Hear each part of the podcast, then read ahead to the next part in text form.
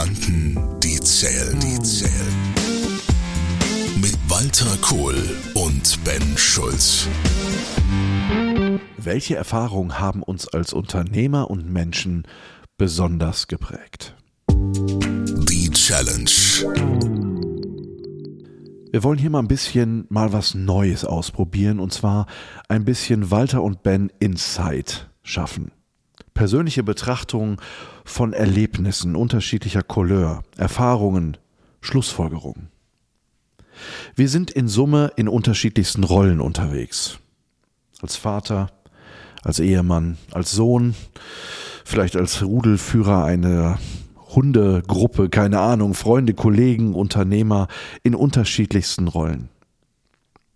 Und wenn ich länger darüber nachdenke, dann fällt auf, in den unterschiedlichsten Rollen habe ich manchmal mehr oder weniger unterschiedliche Intensitäten von Erlebnissen gehabt. Und alle diese Erlebnisse, Erkenntnisse, Erfahrungen und Schlussfolgerungen spielen aber trotzdem auch in den Rollen, in denen wir tagtäglich unterwegs sind. Unternehmer sein, Führungskraft sein, Manager sein, Berater sein, doch eine Riesenrolle. Sie machen meine Persönlichkeit aus, sind mein Ich. Sie lassen, so wie ich agiere, mich authentisch sein in diesen Rollen. Sie positionieren mich aber auch. Vielleicht fängt man auch an, mit diesen Erfahrungen auch zu polarisieren, weil man Erkenntnisse hat, von denen man wirklich überzeugt ist und ein sehr klares Standing hat dazu. Aber das kann von Rolle zu Rolle völlig unterschiedlich sein. Ich agiere natürlich heute als Unternehmer anders als wie als Vater mit meinen Kindern. Dennoch bin ich in allen diesen Rollen authentisch. Wir glauben Erfahrungen zu machen, aber die Erfahrungen machen uns. Das ist meine Aussage gewesen, die ich mal gelesen habe. Sie prägen uns. Was hat das mit meiner Rolle als Unternehmer eigentlich zu tun und wie hat uns das geprägt? Heute wollen wir mal zwei besondere Themenfelder uns angucken, die uns geprägt haben. Der Umgang mit Überforderung und der Umgang mit Enttäuschung. Die Analyse. Meine erste Reaktion ist auf das Zitat. Wir glauben Erfahrungen zu machen, aber die Erfahrungen machen uns. Da habe ich einen Klemmer, ganz ehrlich gesagt, weil ich glaube, es ist ein Wechselspiel aus Erfahrung, macht was mit uns, damit macht sie was aus uns und dieses neue, weiterentwickelte uns wirkt dann wiederum auf die nächste Erfahrung, die dann morgen, übermorgen oder wann auch immer stattfindet. Und so ist das wie so eine Art Ping-Pong-Spiel, ein Wechselspiel, was wahrscheinlich ein ganzes Leben lang bis zum Tod sich fortsetzt. Und äh, ich glaube, wenn wir dieses Wechselspiel akzeptieren und das auch als eine positive, mal evolutionäre, mal revolutionäre Entwicklung ansehen, da können wir da sehr, sehr viel aus diesen Erfahrungen ziehen. Sehr viel Positives. Umgang mit Überforderung. Das ist ja so ein Thema, was eigentlich, sag mal, Führungskräfte, Manager, Inhaber, Unternehmerinnen eigentlich ungern hören. Überforderung. Also nee, niemand ja von denen. Nee, gar nicht. Ne? Man ist ja eigentlich gar nicht überfordert. Vor allen Dingen zeigt man das auch nicht. Nee, weil es ja Schwäche, haha. Aber sag mal, aus deiner Story als Unternehmer und als Führungskraft, ja. Äh, Hat es bei dir Momente gegeben der Überforderung, die du vielleicht keinem gezeigt hast, aber die du trotzdem hattest? Oh ja. Es gibt einen Moment, also der, der, der springt mich förmlich an, in dem Moment, wo du das jetzt angesprochen hast. Ähm, da weiß ich noch genau, wie ich an diesem Schreibtisch saß, was auf diesem Schreibtisch war. Das ist wie so ein Video, was in meinen Kopf eingebrannt ist. Das war, als ich damals voller Hoffnung und Zukunftsvisionen unterwegs war, oder wir besser gesagt, als aufstrebender Startup Automobilindustrie. Und wir hatten unseren ersten großen siebenstelligen Auftrag von Rolls-Royce. Es war ein Rolls-Royce-Projekt bei Karmann. Und das Karmann ja damals eine Ikone des deutschen Automobilbaus, Zulieferer, Riesentradition, toller Name. Man hatte so das Gefühl, man kommt in den Club den Club der Großen. Man ist dort akkreditierter, auditierter Lieferant. Und es waren auch komplexe Teile. Es war also kein 0815-Projekt. Wir haben das, wie gesagt, produziert und geliefert. Und dann kam ein Brief von einem Insolvenzverwalter in Frankfurt. Dann habe ich diesen Brief aufgemacht und da stand drin, dass die Kammern-Insolvenz natürlich uns als Lieferant betrifft. Und mit etwas Glück kriegen wir in drei bis fünf Jahren vielleicht vier Prozent unserer Ansprüche. Das war, als ob du einen Bolzenschuss in die Stirn gekriegt hast. Ich weiß noch ganz genau, wie ich da saß, gelähmt, weil in dem Moment brach meine Welt zusammen. Weil ja auch von der Liquidität her und allem dieses Projekt schon eingepreist war, zumal wir ja auch ordentlich abgegeben hatten. Das war das Allerschlimmste an der Geschichte. Also wir waren ja genau in dieser Phase nach Abgabe vor Zahlung. Ja. Und es war so, als ob du an, einem, an einer Klippe stehst und du guckst nach vorne und die Zehen sind schon über der Kante der Klippe und ein Magnet zieht dich in diese endlose Tiefe. Ich werde es nie vergessen. Es ist ein Moment, der hat sich tief in mir eingebrannt und äh, ich habe damals das natürlich nach außen nicht zugegeben, aber heute über ein Jahrzehnt später und viele Wasser, die den Rhein runtergeflossen sind und wir jetzt auch über dieses Thema sprechen, da bekenne ich mich dazu, komplett überfordert und gelähmt gewesen zu sein in diesem Moment, wo ich diesen Brief geöffnet habe. Das kann ich total gut nachvollziehen. Ich habe ähm, so einen ähnlichen Moment gehabt. Das war, ich muss 24 gewesen sein. Ich war zu dem Zeitpunkt, ich glaube, seit drei Jahren selbstständig und hatte 15 Mitarbeiter. Mhm. Und habe in einer Gerichtsverhandlung gesessen, weil ein früher Geschäftspartner ähm, äh, hatte mich um eine Viertelmillion geprellt. Mhm. Und nach vier langen Gerichtsterminen beim Landesgericht sagte die Richterin, sie könne jetzt diese Entscheidung nicht treffen, weil hier ist der Verdacht auf Wirtschaftskriminalität auf der Seite des Geschäftspartners. Mhm. Und sie müsste das jetzt einem Kammergericht geben, wo auch äh, Richter drin sind, Wirtschaftsprüfer mhm. etc. pp. Staatsanwaltschaft wird eingeleitet und mein Anwalt, der neben mir saß, hatte sich schon gefreut und hat sich die Hände angefangen zu reiben. Und dann habe ich ihm nur ganz kurz drüben gefragt und gesagt, sagen Sie mal, das geht jetzt seit zwei Jahren so. Was glauben Sie, wie lange wir jetzt noch brauchen? Mhm. Und ich war zu dem damaligen Zeitpunkt mit meinen Angestellten, ich war auch kurz vor der Zahlungsunfähigkeit. Mhm. mhm. Und dann sagte der so, drei, vier Jahre. Ja, toll. Und das war der Moment, mhm. der hat sich bei mir auch eingebrannt. Ja. Äh, ich ich habe äh, mit diesem Thema der Überforderung, das war, das war das, ich kann mich noch gut daran erinnern, als ich dann nach Hause gefahren bin. Und ähm, ich habe nachts, ähm, ich habe nachts heulend auf der Bettkante gesessen. Mhm. Also das war dieses, du weißt nicht mehr, was du tun sollst. Also du bist einfach völlig mit dem ABC am Ende. Ja, das war genau mein Problem. Ich hatte noch nie in meinem Leben mit Insolvenz zu tun. Das deutsche Insolvenzrecht ist höflich ausgedrückt komplex. Das ist eigentlich ein Dschungel. Und der Lieferant ist, ich kann es nicht anders formulieren, der Arsch. Der sitzt ganz hinten in der Kette. Der muss wirklich die abgenagten Knochen, wenn es denn überhaupt noch welche gibt, äh, akzeptieren. Und es war das Ende, wäre es genauso gekommen, wie es im Brief an diesem Insolvenzverwalter gestanden ist, es war das Ende aller Träume, aller Visionen, aller Möglichkeiten. Und ja, und dann fällst du einfach in dieses Loch und du kannst auch gar nicht anders, als zumindest für eine gewisse Zeit, in dem Fall war es das Wochenende, in dieses Loch zu fallen, weil einfach die, die emotionale Wucht so stark ist. Das ist wie ja, ein Bolzenschuss in den Kopf. Was hast du gemacht, dass du da rauskamst und zwar nicht aus der Situation, sondern aus diesem emotionalen Loch? Das würde mich mal interessieren. Hm. Ich habe das, was ich in Krisensituationen immer tue, meine Ratgeber befragt. Und es gibt drei Ratgeber, die bei mir immer Gewehr bei Fuß sind. Das eine ist die Logotherapie von Viktor Frankl, Sinnzentrierung. Das zweite ist die Stoa.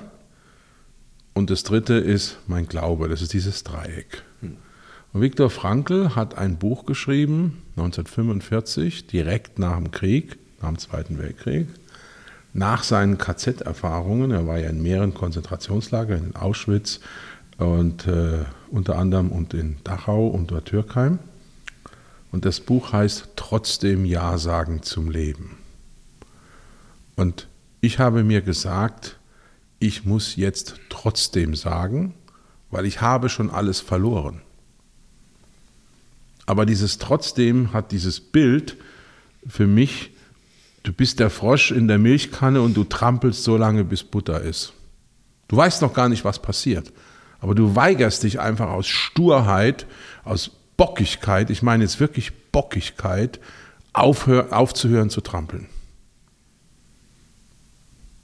So, und dann habe ich überlegt, was heißt das? Und das allererste war, dass ich überhaupt mal mich mit dem Thema Insolvenz auseinandersetzen musste. Was ist denn überhaupt Insolvenzrecht? Was bedeutet das? Wer hat da welche Rechte und Pflichten? Wo sind die Tricks und die Schweinereien? Was natürlich ein Riesengebiet ist. Ja, gerade in so einer großen Insolvenz und Kaman ist ja ein Milliardenunternehmen, wo auch politische Einflüsse waren, weil ja um einen Haufen Arbeitsplätze in Osnabrück ging und dann wurde ja Kaman sozusagen vom damaligen äh, niedersächsischen Ministerpräsidenten, ich nenne es jetzt mal an VW, vertickt ne? und, und so weiter und so fort.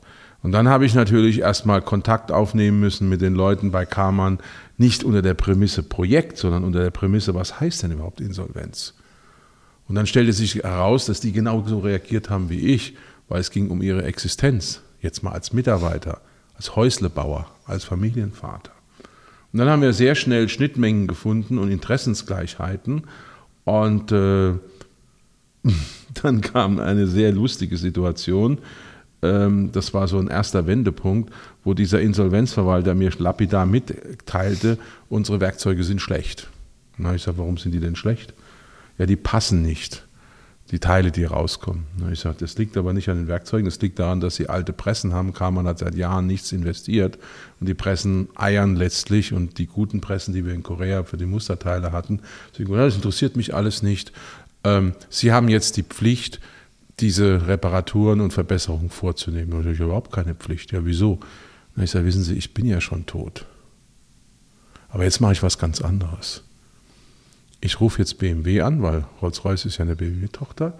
Ich gebe denen die vollen Inhalte unserer ganzen Gespräche und ich sage BMW, ich mache nichts. Und damit ist der neue Rolls-Royce auf der Automobilmesse in Frankfurt gestorben, weil ein Rolls-Royce ohne Achsaufhängung verkauft sich sehr schlecht. Rolls-Royce-Käufer erwarten vier Räder, die ordnungsgemäß aufgehängt sind. Das hat der Jurist nicht so richtig verstanden. Da habe ich gesagt, das ist kein Problem. Dann hat er mir mit irgendwelchen juristischen Dingen gedroht, dann ist mir das völlig wurscht. Ich bin ja schon tot. Aber ich werde dafür sorgen, dass Sie als Insolvenzkanzlei die volle Haftung bekommen. Und ich hoffe, Sie sind auch tot danach. Das war eine Kriegserklärung. Das ging beinhart zur Sache. So. Dann haben wir mit BMW gesprochen, die natürlich die Insolvenz mitbekommen haben, aber natürlich eine ganz andere Story gehört haben. Und jetzt kommen wir auf das Thema. Überforderung ist eine Schocksituation und du löst den Schock nur durch Bewegung. Du musst was tun. Du musst anfangen, wie der Frosch in der Milchkanne zu trampeln. Ja? Und dann haben wir das Zug um Zug gemacht. Es war ein Sommer, in dem ich die ersten grauen Haare bekommen habe und am Ende sind wir bezahlt worden, haben dann auch die Sachen angepasst auf die Karmann-Pressen. Das Auto ist auf der ähm, IAA pünktlich gestanden. Es hatte auch genügend Räder und Achsaufhängungen. Alles gut. Aber diesen Sommer, diesen Horror möchte ich nie wieder erleben. Das Ergebnis dass du sagst mit dem Trampeln, das kann ich total gut nachvollziehen, weil die Situation, ähm, die du beschreibst, in einer ähnlichen Situation war ich damals und habe es genauso gemacht. Mhm. Also dieses dann stehst du da und hast die Wahl und dann heißt es noch vier Jahre, du weißt äh, eine Viertelmille, 15 Mitarbeiter hinten im Team und du weißt eigentlich, du bist kurz davor, dass die Banken dich anrufen und sagen, wir drehen die, Held, äh, die mhm. Geldhähne ab. Das war die Situation damals. Und ich habe das damals, ähnlich wie du beschrieben hast, ich bin in einen Aktivismus verfallen, habe komplett das gesamte Geschäftsmodell der Company umgedreht, habe eine ganz andere Ausrichtung gemacht. Es hat mich irre Energie gekostet. Ähm, aber es hat komplett funktioniert, aus dem Operativen das in den nächsten zwei, drei Jahren komplett hinzukriegen. Und jetzt kommt eigentlich der Knaller. Was habe ich gemacht?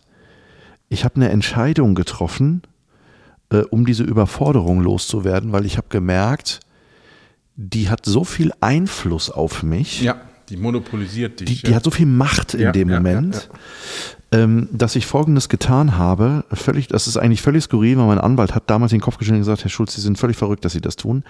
Ich habe damals meinen Anwalt gefragt und habe gesagt, sag mal, was ist eigentlich die geringste Vergleichszahl, die Mhm. wir erzielen müssen, dass mich meine Banken nicht verklagen können als Geschäftsführer? Mhm. Und ähm, das ist natürlich ein Bruchteil von Mhm. der, von der Gesamtsumme gewesen. Und dann habe ich ihm gesagt, Sie machen Folgendes, Sie rufen morgen den gegnerischen Anwalt an Mhm. und bieten ihm das an. Genau. Ich muss diese Scheiße loswerden. Ja. Diesen, Es darf dieses- keine dieses- Macht mehr über mich haben. Das war- den Hals. Genau so ist es. Und äh, wir haben das tatsächlich so gemacht. Wie gesagt, äh, mein Anwalt hat das, ich glaube, bis heute nicht verstanden, warum ich das getan habe. Aber ich habe für mich das Gefühl gehabt, ich werde diesen, diesen Rucksack los, Mhm. Der mich belastet hat, um trampeln und laufen Der zu frisst dich können. innerlich auf. Furchtbar. Ich bin morgens damit wach geworden, Mhm. ich, bin, ich bin abends damit eingeschlafen. Es war eine Katastrophe. Und diese, die, dieses, ich muss ballastlos, also Befreiung erleben Mhm. von dem, was mich dort äh, unter Schach hält und Regie führt, um überhaupt wieder laufen zu können. Das war meine Erkenntnis Mhm. damals. Und das hat mir geholfen, ähm, das loszulassen. Und ich kann mich noch gut daran erinnern, selbst äh, den Mini-Betrag, den wir da hatten, ähm, haben für, weder für Anwaltskosten gereicht noch für sonst irgendwas. Also ich habe da mega draufgelegt auf das Ganze. Und ich glaube, ich bin noch ein Jahr mit Taschenpfändungen hinter diesem Betrag hergelaufen. Ähm, aber es war okay. Ich war völlig eigentlich kurz vor, vor Ende und hat ein guter Unternehmerfreund mir damals unter die Arme ge äh, gegriffen und gesagt, komm, ich glaube an dich, das schaffst du und hat mir dann geholfen und hat mir eine äh, ähm, Finanzspritze für zwei Jahre gegeben und zack, und dann bin ich durchgegangen. Und habe das komplett losgelassen. Ähm, und das war wirklich so ein Befreiungsschlag. Ja, ja. Der hat mich wieder, der hat mir wieder Auftrieb gegeben. So, jetzt und jetzt packen wir es an. Dann habe ich das Geschäftsmodell verändert. Und dann, zack, es hat zwei, drei Jahre gedauert und ich bin komplett da safe wieder Das raus. war bei uns jetzt auf eine Art ganz anders, aber vom Konzept her genauso in dieser Situation, weil Kamann hat natürlich in der Auftragsvergabe und in der ganzen Projektabwicklung BMW außen vor gelassen und Rolls-Royce nach dem Motto, die müssen ja gar nicht wissen, dass das aus Korea kommt. Was haben die natürlich aus Kostengründen gemacht. Wir waren der erste koreanische Lieferant für ein signifikantes Kaman-Projekt in der Geschichte von Korea, in der Geschichte von Kaman. So, und jetzt kommt dieser Moment, wo natürlich BMW mit einer Taskforce kommt, was passiert mit unserem Projekt, pipapo. Und jetzt stellt BMW fest, was, das kommt ja aus Korea, seid ihr denn wahnsinnig? Ja, muss dir vorstellen, ne? Dieser kleine Startup steht auf einmal links steht der Insolvenzverwalter, in der Mitte steht Kamann, das im Absturz ist, und auf der rechten Seite steht eine Phalanx von BMW und Rolls-Royce. und dann haben wir einen Ortstermin gemacht. Die haben sich das angeguckt, die BMW-Leute, und sind aus dem Staunen nicht mehr rausgekommen, weil die, die Erwartungshaltung war, naja, das Zeug ist ja wahrscheinlich aus Bambus oder so, aber es war ja richtig gut gearbeitet. Und dann kam eine ganz ungewöhnliche Situation, dass die gesagt haben, hm, das hätten wir aber nicht gedacht. Gut. Dann klingelte das, äh, die Tür, ein paar Tage später. Wir hatten ja nie Kundenbesuch, weil wir immer zum Kunden hingefahren Ja. sind. Und da steht ein Senior-Einkäufer von BMW und noch einer und sagt, guten Tag, wir sind so und so von BMW. Ich sage, huch, haben wir einen Termin? Ich hab, meine erste Reaktion war, ich habe einen Termin verspennt. Nein, nein, nein, wir kommen überraschend. Wir wollten mal gucken, ob Sie überhaupt eine Firma sind. Werde ich nie vergessen.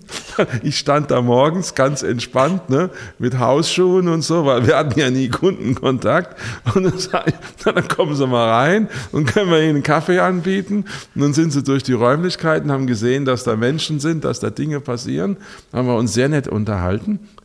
Und dann sagte der, ja, wir haben Ihre Werkzeuge evaluiert, den Kamann.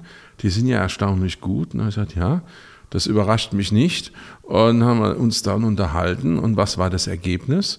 Äh, wir haben einerseits diesen Kampf gegen den Insolvenzverwalter dann gewonnen, weil wir ihn ja letztlich gezwungen haben, wenn du uns nicht bezahlst, gibt es kein Auto und das sind locker 100, 150 Millionen Schadensersatz. Der liegt dann aber bei dir, weil ich habe das schön dokumentiert mit Mails, immer CC BMW. Ne? Und auf der anderen Seite hat BMW sich gesagt, hm, das wäre doch was für uns. Und dann haben wir das gedreht, die Situation, wurden BMW Direktlieferant als Startup mhm. in einem Thema, wo normalerweise nur diese uralt eingesessenen mhm. deutschen Werkzeuglieferanten sind, ne, haben das Projekt bei Kamann bezahlt bekommen, haben es zu Ende geführt. Und da viele Leute bei Kamann dann zu VW gewechselt sind, hatten wir auch noch ein Entree bei VW direkt, weil wir waren jetzt ja auf einmal BMW-Lieferant. Und nach einer Horrorphase, Stichwort die Butter wurde dann fest in der Milchkanne, ne, hatten wir auf einmal zwei große deutsche Namen als Neukunden und dieses Projekt überlebt. Aber ich weiß manchmal wirklich nicht, wie wir diesen Sommer emotional geschafft haben. Mhm. Vor allen Dingen, ähm, das ist ja dieser zweite Begriff, den wir da hatten, mit einer Überforderung war ja sicherlich auch eine Form von Enttäuschung ja auch da ähm, zumindest ist es mir damals in der Situation mhm. so ergangen, dass mit dieser Erforderung, Überforderung von der Situation, dass ich dann auf einmal diese Gerichtsthematik mhm. da hatte, mit einem Geschäftspartner, den ich eigentlich vertraut hatte mhm. und wo hinterher rauskam, Verdacht auf Wirtschaftskriminalität, weil er Bilanzen gefälscht hatte bei der mhm. Bank äh, und weil er mit meiner Kohle eigentlich seine eigenen Löcher gestopft hatte. Mhm. Ähm, und da habe ich an so Szenarien gedacht, ich dachte, ey Mann, wir sind am Wochenende mit unseren Familien weg gewesen. Das ist also, was war das für ein Film? Also du bist hier irgendwie zwei, drei Jahre, hast du super miteinander gearbeitet und auf einmal entpuppt sich das mhm. und du stellst fest als Unternehmer, und du stellst dich auch vor allen Dingen selber in. Ich habe mich selbst in Frage gestellt, weil ja, ich mir die Frage gestellt habe, hätte ich irgendwas früher mitkriegen müssen? Bin ich denn blöd? Das ist ja also bin ja. ich so grün hinter den Ohren, dass ich das nicht so. Mhm. Und ähm, das hat sich bei mir gepaart, vor allen Dingen auch mit dem Thema, äh, Enttäuschung, auch gerade was diese Person angegangen ist. Ähm, äh, enttäuscht worden zu sein, ähm, mhm. hintergangen worden zu sein, dieses ja. Gefühl. Ähm, das, das war da ganz, ganz eng beieinander, dieses mhm. Thema. Aber hast du das ähnlich gehabt oder wie war das bei euch? Ich habe viele Enttäuschungen in meinem Leben erlebt und die schmerzhaftesten sind natürlich immer die auf der Beziehungsebene wo jemand dich verrät, wo jemand dich im Regen stehen lässt, wo jemand vor allen Dingen A sagt und B tut. Ich hatte sehr, sehr viel früher in meinem ersten vorgesetzten Job, damals bei der Kaufhof Holding in Köln, wir reden über die 90er Jahre, ein Team aufgebaut im Controlling und einer meiner äh, Mitarbeiter kam dann zu mir und sagte, ach, ihm geht so furchtbar schlecht, er ist in Scheidung und hat viele Probleme.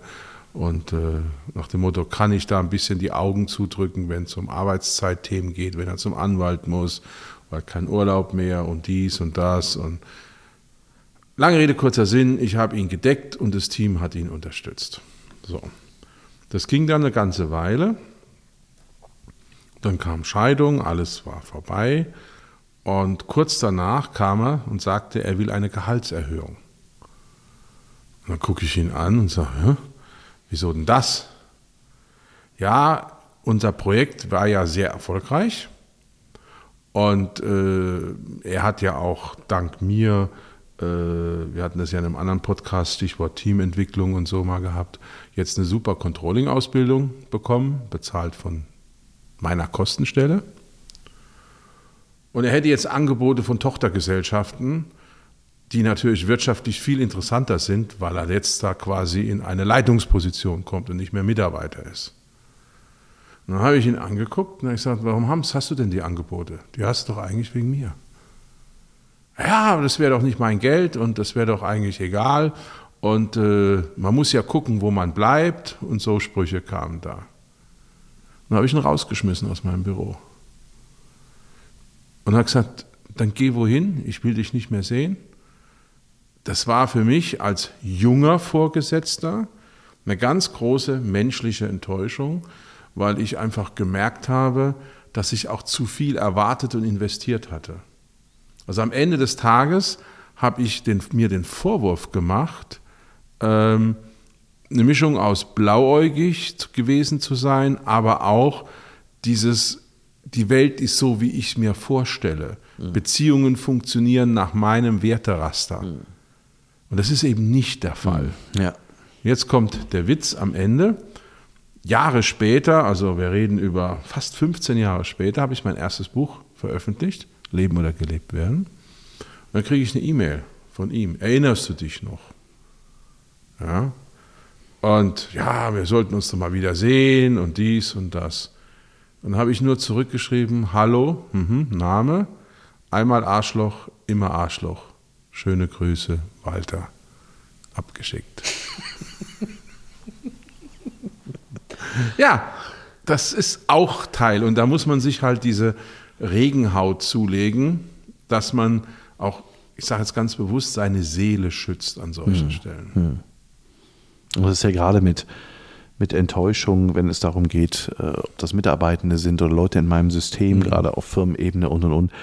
Das kann ich sehr gut nachvollziehen. Ähm, ich habe mir manchmal die Frage gestellt, gerade wenn es auch um Enttäuschung von Mitarbeitern geht, also wo ich, wo ich das Gefühl hatte, ich bin enttäuscht worden, weil ich viel reingegeben habe. Ja, so wie in meinem ne, Fall. So wie in deinem Fall und und und. Ähm, ich habe mir immer wieder die Frage gestellt, ob das, ob ich jetzt ein Arschlochchef werden muss, weil ich das Gefühl hatte, ich werde ausgenutzt an der einen oder anderen Stelle. Und ich habe ganz oft mitgekriegt, nee, nee, das hat damit gar nichts zu tun, sondern das ist oftmals ganz viel mit was ist mein Beitrag eigentlich daran gewesen, ja, auch dass die Situation, genau, ja. dass die Situation überhaupt so entstanden ist ja. und dass ich eigentlich einen riesen Beitrag geleistet habe dazu, dass es überhaupt so weit gekommen ist. Ja, und deshalb ist meine Antwort nicht dieser Arschlochchef zu werden, sondern auch die notwendige Distanz zu bewahren und einfach auch zu akzeptieren, es geht hier um Interessen, auch um meine eigenen Interessen. Ich klar. habe ja auch Interessen, das ist ganz klar.